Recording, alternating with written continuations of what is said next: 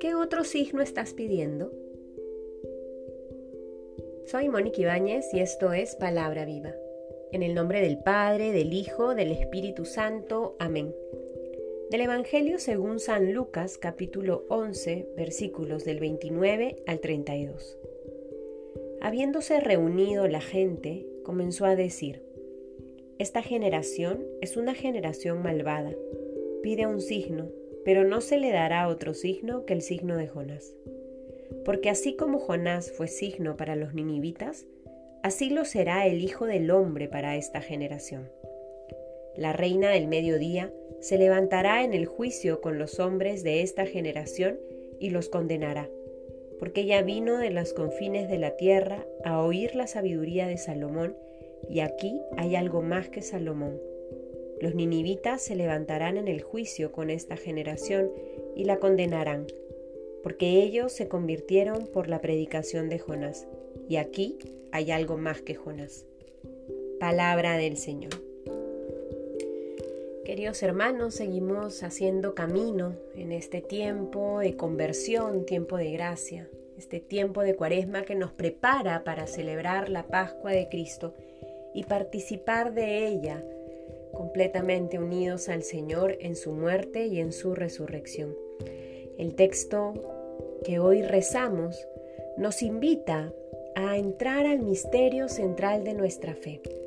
Jesús está hablando sobre el signo que una y otra vez le piden al maestro para corroborar que es Él el Mesías, que es Él Dios mismo.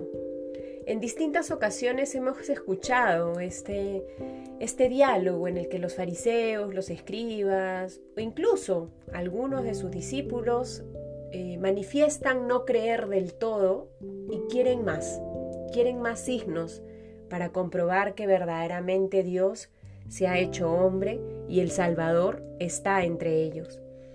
Creo que es un texto que nos invita a nosotros también a, en un espíritu de recogimiento y en, y en este espíritu de oración, ponerle nombre a aquellos signos que tantas veces le pedimos al Señor.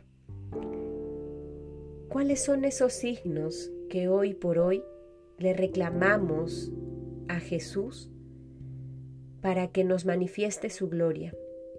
Jesús pone acá el ejemplo de Jonás, este hombre que estuvo en el vientre de un cetáceo durante tres días y tres noches. Jesús dice que lo mismo le va a pasar al Hijo del Hombre. Y es que está haciendo referencia a su resurrección. Por eso al final va a decir, aquí hay algo más grande que Jonás porque Él es Dios hecho hombre, que se ha encarnado para darle plenitud a nuestra vida. Y en este camino de la cuaresma nos preparamos justamente para que una vez más seamos testigos de cómo Él es capaz de vencer a la muerte, cómo Él es capaz de vencer el mal. Y estando en el sepulcro, va a resucitar al tercer día. Lo que celebramos en Pascua es el misterio central de nuestra fe, es el signo con mayúscula.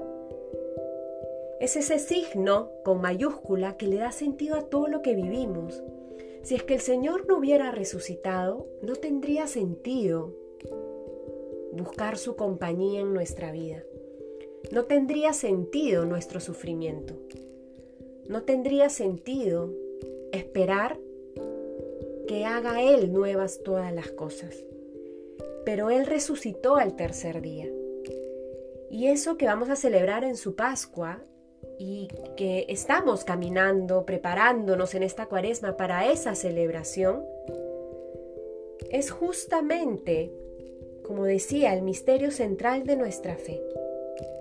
Por eso este tiempo de cuaresma en que rezamos este texto que nos propone Lucas es un tiempo para creer, para fortalecernos en la fe, para renovarnos en el esperar, en que ese signo con mayúscula verdaderamente transforme toda nuestra vida.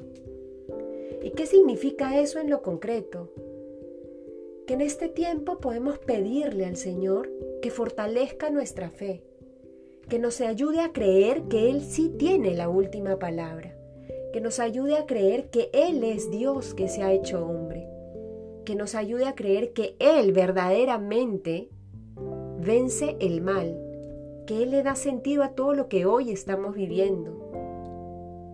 Que en este día entonces nos renovemos en ese deseo de creer en lo que Él nos ha manifestado y dejar que eso, esa verdad, se arraigue en nuestro corazón para que podamos abandonarnos verdaderamente a sus manos con la certeza de que Él es el Hijo del Hombre que hace nueva nuestra vida. En el nombre del Padre, del Hijo, del Espíritu Santo. Amén.